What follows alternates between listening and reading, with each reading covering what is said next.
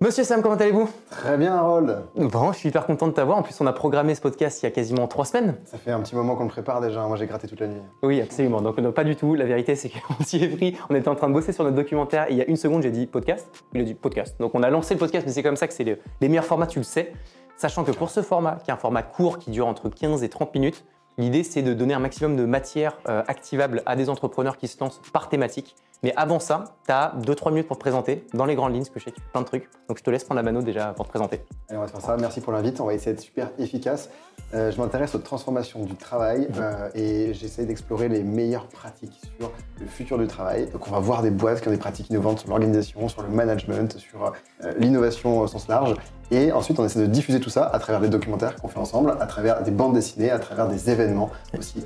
Et du coup, pour faire tout ça, bah, il faut attirer l'attention. Et ça, je le fais euh, depuis un petit moment déjà avec une newsletter que j'écris euh, mm. au début chaque semaine. Et j'ai réduit un peu la voilure maintenant pour le faire une fois toutes les deux semaines. C'est le billet du futur.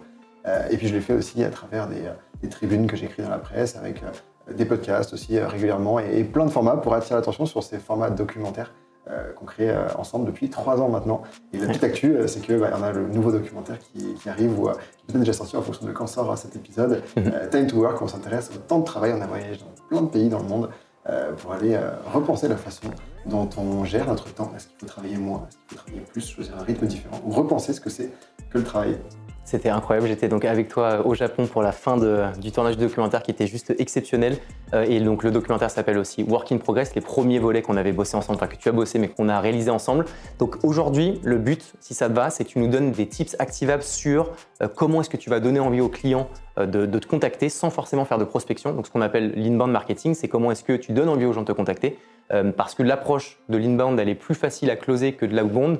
Quand tu toques à la porte de quelqu'un en disant je veux te vendre du chocolat, tu as une chance sur, euh, sur, sur 10 qui te disent oui. À l'inverse, si quelqu'un vient de voir en disant j'ai envie de chocolat, tu as plus de chances de, de, pouvoir convertir. Donc tout l'enjeu, c'est ça. Donc est-ce que tu peux déjà nous donner un peu d'insight euh, à ces niveaux, s'il te plaît? Clairement. Et, et, en plus, je vais te dire, la raison pour laquelle je fais de l'inbound plutôt que de, l'outbound, c'est aussi lié aux produits que, que je vends. C'est-à-dire que bon, il y a les documentaires qui manquent une partie de l'année. Et en fait, moi, ce que je vends, c'est des interventions dans des entreprises c'est mon temps pour venir dans une boîte et euh, alors, diffuser le documentaire ou une partie et prendre la parole, donner un format de conférence. Mhm. Et euh, je trouve que c'est pas le genre de truc que tu vas vendre. Tu vas pas contacter une boîte est-ce que tu pour que tu chez toi? Euh, au contraire, tu peux solliciter pour le truc. Et, et donc, d'où l'importance d'avoir de l'inbound.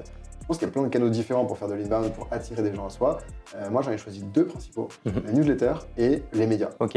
Si on commence peut-être par le deuxième volet sur la partie euh, RP, sur la partie média, peut-être prendre le focus en essayant juste de se mettre à la place de personnes qui ont déjà une structure qui fonctionne très bien et qui ont peut-être une pocket financière à louer, mais comment est-ce qu'on le fait correctement Et aussi, dans ta deuxième partie de réponse, des personnes qui se lancent, qui n'ont pas de budget, comment est-ce qu'ils peuvent faire pour se démerder, pour pouvoir réussir à solliciter les médias L'erreur qu'on fait déjà tous habituellement, c'est de se dire, ok, j'ai récupéré une liste de je ne sais pas qui, il y a 3000 de contacts dessus, je shoot mon communiqué de presse à tout le monde, et euh, il y aura forcément un ou deux qui vont euh, le choper, qui vont faire un truc dessus.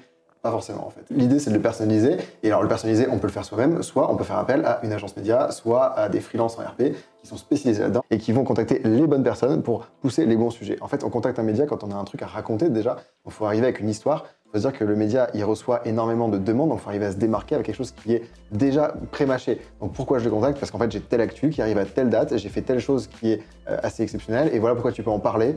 Euh, voilà comment tu pourrais en parler aussi, voilà qu'est-ce qu'il faudrait mettre en avant? En fait, tu mâches le travail, et c'est le rôle du communiqué de presse, euh, dans lequel tu vas quasiment avoir la structure de l'article qui est déjà faite. Donc ça, tu le fais toi, en te vendant, et de manière hyper synthétique, c'est une demi-page, c'est quoi C'est une, une, page max. C'est une, page max pour te faire la diff. idéalement, tu, ce, ce communiqué de presse, tu peux déjà en mettre la structure et l'essence même dans ton mail aussi que tu vas envoyer avec. Ça, c'est un travail sur lequel va t'accompagner euh, ton freelance ou ton agence en RP qui va pouvoir t'aider à le faire euh, et qui va choisir ensuite, donc il y a créé ce communiqué et ensuite il faut trouver les bonnes personnes. L'idée, c'est de prendre les médias dans lesquels tu as envie d'être et de choisir parmi les journalistes sont déjà euh, en train d'écrire pour ce média ceux qui sont spécialisés sur ton sujet. Je un exemple, par exemple, euh, j'ai déjà fait des parutions avec euh, Le Monde ou avec Les Échos. Mhm. Ils ont, je sais pas, des dizaines, voire des centaines de journalistes qui bossent pour eux sur plein de sujets différents. Ça servira à rien que j'envoie euh, sur, sur, le sujet, je sais pas, planète, sur le sujet science, sur le sujet politique, mes sujets qui, eux, sont vraiment sur l'entreprise, sur le management, sur les RH. Donc, tu vas parler avec des journalistes qui écrivent déjà sur les sujets, forcément vont avoir un intérêt pour ce que tu fais. Donc ça, mais ça dans le cadre, si tu passes par une personne qui le fait pour toi, d'ailleurs très chaud de savoir combien ça coûte pour euh, peut-être donner aussi l'insight là-dessus. Et donc ça, c'est le c'est son travail à lui. Toi, tu lui donnes la matière, lui te le, te le, te le, travail dont tu as parlé, il va identifier bons acteurs et, et, shooter. Combien ça coûte juste un RP Un RP, euh, ça va dépendre en fonction de ce que tu vas vouloir, en fonction de la taille de ta boîte aussi, du nombre d'annonces que tu vas vouloir faire.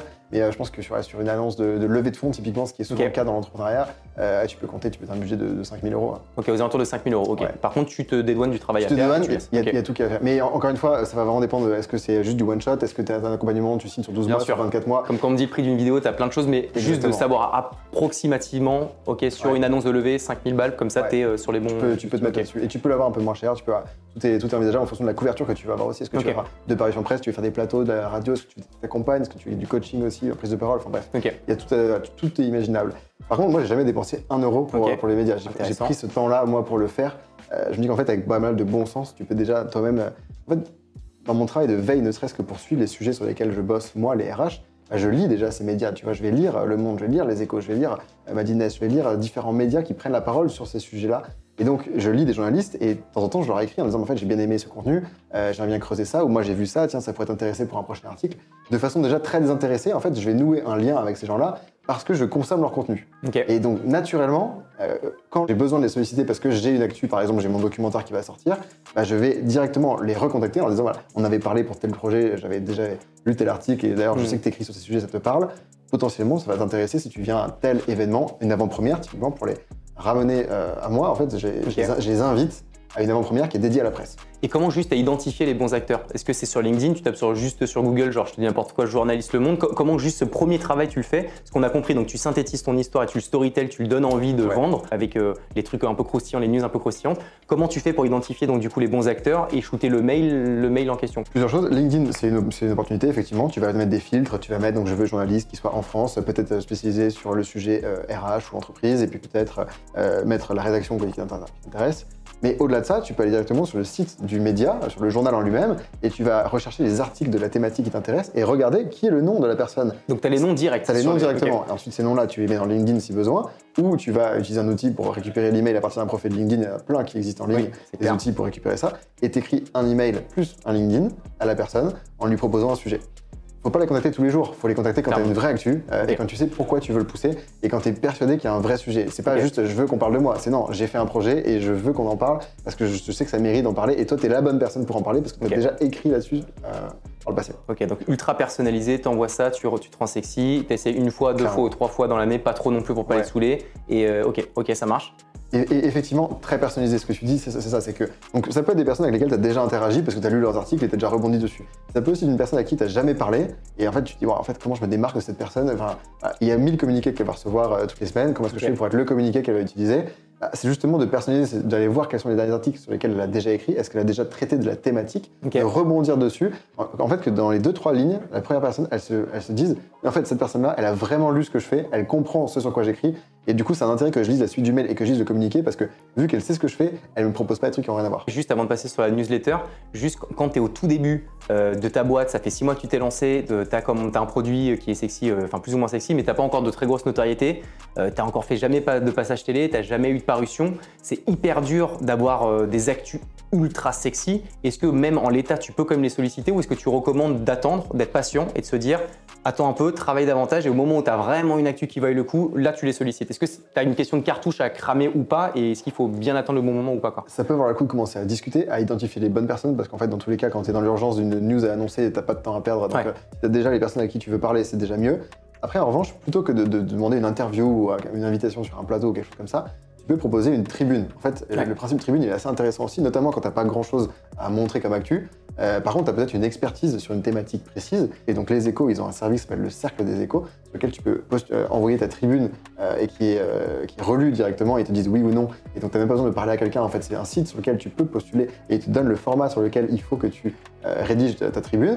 Tu proposes une tribune sur un sujet sur lequel tu es déjà expert. Et potentiellement, en fait, en la signant, en mettant juste ton nom et peut-être un lien, je suis bah, le cofondateur de Com avec le lien vers le site Com, hop, et bah directement la visibilité est donnée grâce à cette tribune qui est faite. Et, c'est pas, et en fait, c'est intéressant pour le journal parce que du coup, ils n'ont pas besoin d'écrire non plus. Eux, ils perdent pas de temps à. à- Ouais, et en tout temps, ont- euh, il y a du contenu pour eux, c'est intéressant pour tout le monde et c'est une bonne formule. C'est comme ça que j'ai démarré en faisant des tribunes euh, chez Madines, on a des tribunes Welcome to the Jungle pour les échos aussi. Et en fait, ça te donne, de, ouais, ça donne un, un peu de visibilité quand même. Et du coup, donc juste une fois que tu as ton article, comment concrètement ça donne envie demain à tes clients de venir te contacter?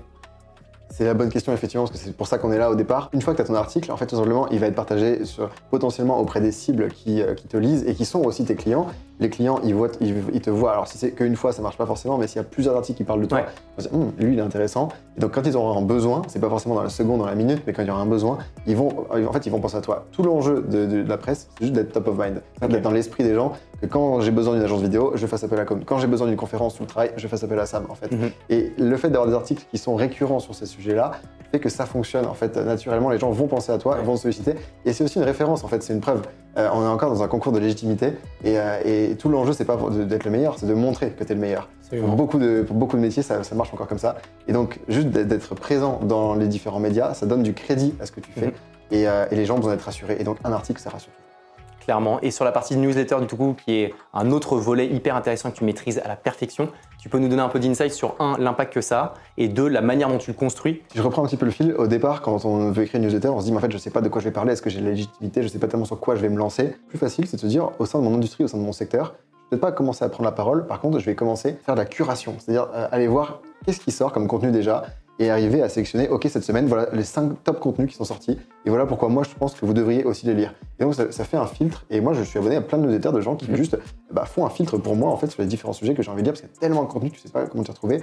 Des newsletters fiables qui font de la bonne curation, c'est super important. Donc tu commences par là, et puis petit à petit, bah, tu vas de plus en plus donner ton avis, et puis euh, prendre la parole, et donc le, le contenu va se construire euh, comme ça. Le plus important, c'est la récurrence. En fait, ce qui se passe dans la création de contenu, mais c'est pareil pour les podcasts, pour n'importe quel contenu, ouais. c'est que les gens, ils testent un truc, et en fait, ils se lassent au bout de 2, 3 épisodes, et euh, je crois que j'ai une stat assez affolante où il y avait plus de 80% des podcasts qui dépassaient pas les 90. 90%. Ouais, trois épisodes. Trois épisodes, c'est Ouais. assez hallucinant. Newsletter, c'est la même chose. Il y a plein de gens qui vont lancer un truc, qui vont arrêter.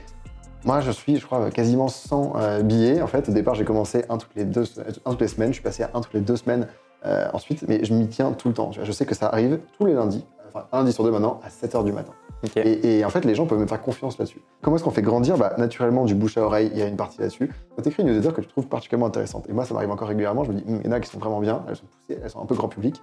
Celle-là, je la transforme en tribune et je la propose aussi à la presse. Donc ça te sert, tu as les doubles canaux que tu peux, dont tu peux te servir avec. euh, Exactement. Et à la fin, est marqué Samuel Durand, auteur de la newsletter Le biais du futur. Ok. Cliquez sur le biais du futur, fait de l'abonnement. Et peut-être alors deux, deux points justes. Le, le- le premier, c'est sur la forme des newsletters, euh, la structuration et peut-être aussi le volume, parce que souvent on se dit que tu as envie de rentrer un peu en profondeur pour montrer ton expertise, mais si c'est trop long et que tu as un démarrage, les gens peuvent se dire trop long, flemme de lire. Donc trouver le bon équilibre. Et peut-être le deuxième, c'est comment tu arrives à faire, faire, à faire en sorte que les gens, et notamment tes prospects, donc peut-être des grandes entreprises B2B, je te prends Ouais. cet exemple, s'abonnent à ta newsletter. Est-ce que tu leur envoies? Est-ce que tu leur demandes des recommandations? Voilà, deux questions en une. Pas pourquoi tu veux commencer. Non, mais c'est- super intéressant. Alors, sur la longueur, je pense que le plus court, euh, c'est toujours. Enfin, plus tu envoies de newsletter, plus il va falloir qu'elle soit courte. Ouais. Par contre, moi, il y en a, je suis, je suis abonné, elles envoient tous tous les mois, tous les deux mois, des gros pavés. Et en fait, euh, tu sais que c'est un truc qui est un peu attendu aussi. Donc, ça va dépendre, je pense, de ton secteur, de ton industrie dans laquelle tu es. S'il y a besoin d'aller vraiment s'étendre sur un sujet. Moi, je suis sur des formats, très concrètement, qui sont à peu près 1800 mots toutes les deux semaines. Ok. Euh, avec plusieurs sections, toujours pareil. Donc, pour garder euh, de la cohérence et la confiance du lecteur, il a besoin, il a besoin de retrouver le même truc euh, qu'il qu'il connaît, en fait. Donc, tu as la petite, la petite news, tu as la partie un peu contenu, le fond du sujet. Ensuite, tu as les liens vers euh, des contenus de curation, peut-être. Voilà. Et donc, tu as la même structure à chaque fois, toutes les semaines. Et ça, il faut Ok. s'y tenir. Donc garder une structure et à peu près 1800 mots.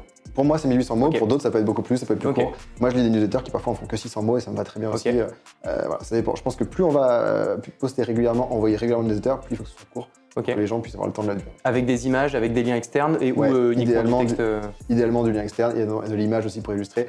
En fait, ça dépend. Si on a un truc euh, très sérieux, non, pas forcément. Mais il faut, faut que- ce soit un plaisir à écrire et un Ouais. plaisir à lire. Donc, effectivement, les images, ça aide carrément. Il faut que ce soit hyper, hyper sympa. hyper- c'est sûr. Et ensuite, comment est-ce qu'on fait pour que les bonnes personnes le lisent? Donc, je te disais, il y a la presse, effectivement, qui va pouvoir aussi euh, relayer, pouvoir gonfler un peu l'audience, le bouche à oreille, euh, et puis le fait de partager sur les réseaux sociaux. Ensuite, euh, sur les réseaux, potentiellement, sur Instagram ou sur LinkedIn, tu as déjà ton audience qui est constituée de tes prospects, de tes clients. Tu partages ça à fond. Moi, j'utilise l'outil qui est Substack, qui permet de partager une newsletter à la fois euh, à une liste d'abonnés qui reçoivent l'email tous les, euh, les lundis à 7h du matin, et également sous format d'article public. Donc, quelqu'un qui n'est pas abonné à ma newsletter va pouvoir lire cet article de la même façon. Et à la fin, on lui propose, bah, si tu as aimé, tu peux t'abonner aussi. Et comme ça, tu reçois des gens. Ça, Et- comment s'appelle le- le- le- la plateforme Tu m'as dit? Substack. Substack, ok. S-U-B-S-T-A-C-K, c'est une plateforme américaine qui a commencé. euh, voilà, je crois que j'étais un, un des premiers newsletters en France à mettre dessus. Et maintenant, magnifique. il y a plein de gens qui utilisent ça parce que c'est vraiment un, un bête d'outil. hein. C'est très très chouette. Et, euh, et alors, ce qui est intéressant aussi euh, en, en newsletter, c'est de se dire, quand j'ai mon produit, on va être tenté de vouloir le pousser tout le temps. Tu vois, de se dire, Mhm. ouais, en fait, euh, j'ai envie de mettre en avant mes services tout le temps. Sauf que les gens, ils sont pas là pour euh, du commercial. Ils vont se désabonner très rapidement. Si tu veux garder la confiance des gens qui te lisent et la récurrence, déjà, tu mets des liens qui sont super fiables, des Ouais. liens où tu sais que ça aura de la valeur. Tu vas pas la faire sponsoriser par un truc qui a rien à voir parce qu'on te donne de l'argent. Et Mhm. non, tu vas forcément mettre que des choses qui ont de la valeur et qui ont du sens pour ton audience. Et tu vas pousser ton produit une fois, je passe les 5 newsletters, les 6 newsletters maximum. Pas trop Tu- pushy sur la partie commerciale. C'est pas ça le pro, le, le- enfin la, la finalité, c'est ça par ricochet, mais par contre dans ta newsletter, il faut que ce soit du contenu de, de fond et sans, sans que ce soit un truc commercial. Ok. L'idée de la newsletter, en fait, c'est de créer un lien avec une audience qui va être plus puissant que les réseaux sociaux. Et c'est pour ça que j'encourage aussi à se développer à fond sur les newsletters plus que juste sur un réseau social. Simplement parce que la liste d'emails, elle t'appartient. Alors que l'audience sur le réseau social, elle t'appartient pas. C'est l'algorithme qui gère et du jour au lendemain, tout peut disparaître. Alors que les newsletters, les emails, ils t'appartiennent, tu les gères. Donc tu peux leur écrire euh, quand tu veux. Et à toi de créer ce lien de, confiance avec l'audience. Et tu vois, je sais que quand j'envoie une newsletter le, lundi matin, je sais que le lundi après ou le mardi après, j'en ai pour deux heures à répondre à tout le monde parce que j'ai plein de messages de réponses et qui sont d'ailleurs beaucoup plus développés, d'accord ou pas d'accord, euh, que ce que j'ai sur les réseaux sociaux où euh, en fait c'est beaucoup plus ça, ça passe, ça va et en fait ça vit et ça dure deux jours et non. Là on a des vraies conversations et des gens avec qui j'ai des liens que j'ai jamais vus en vrai, mais avec qui je discute depuis deux ans, trois ans, qui me font confiance, qui me suivent. Et les deux métriques à surveiller, et ça c'est super important pour les newsletters, c'est alors le taux d'ouverture. Euh, Mhm. Un bon taux d'ouverture, il est autour de 50% et il se maintient, parfois un peu plus, 50-60%. c'est chouette. 50-60%, ok. Ça serait idéal. ouais. Ça, tu as des outils sur Substack par exemple qui te permettent de pouvoir. Ok. Toutes les stats sont dispo sur Substack et les autres outils euh, qui sont des concurrents de Substack ils fournissent la même chose, les mêmes stats. Ok. Et le taux de clic aussi est super important.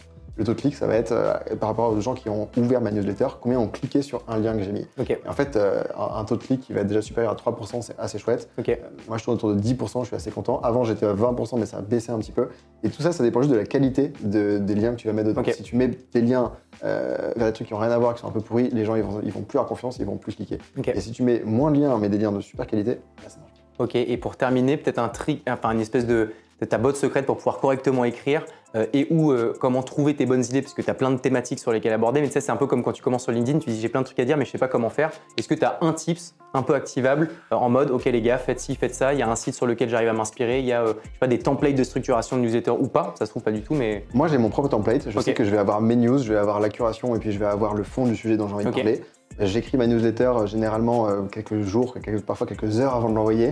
Mais par contre, j'ai toujours les idées avant. C'est-à-dire que j'ai un, moi c'est un Google Doc, mais ça peut être n'importe quoi, une conversation WhatsApp avec Mhm. vous-même, ça peut être n'importe quoi, un fil sur lequel on note toutes les idées qui viennent. On a dans la rue, on en a sous la douche, on en a à tous les moments. Une idée, un angle. Et ensuite, cet angle, quand on est devant l'ordinateur et qu'on cherche à écrire une newsletter, on se dit ok, c'était quoi l'angle à laquelle j'avais pensé, qu'est-ce qui est intéressant à creuser?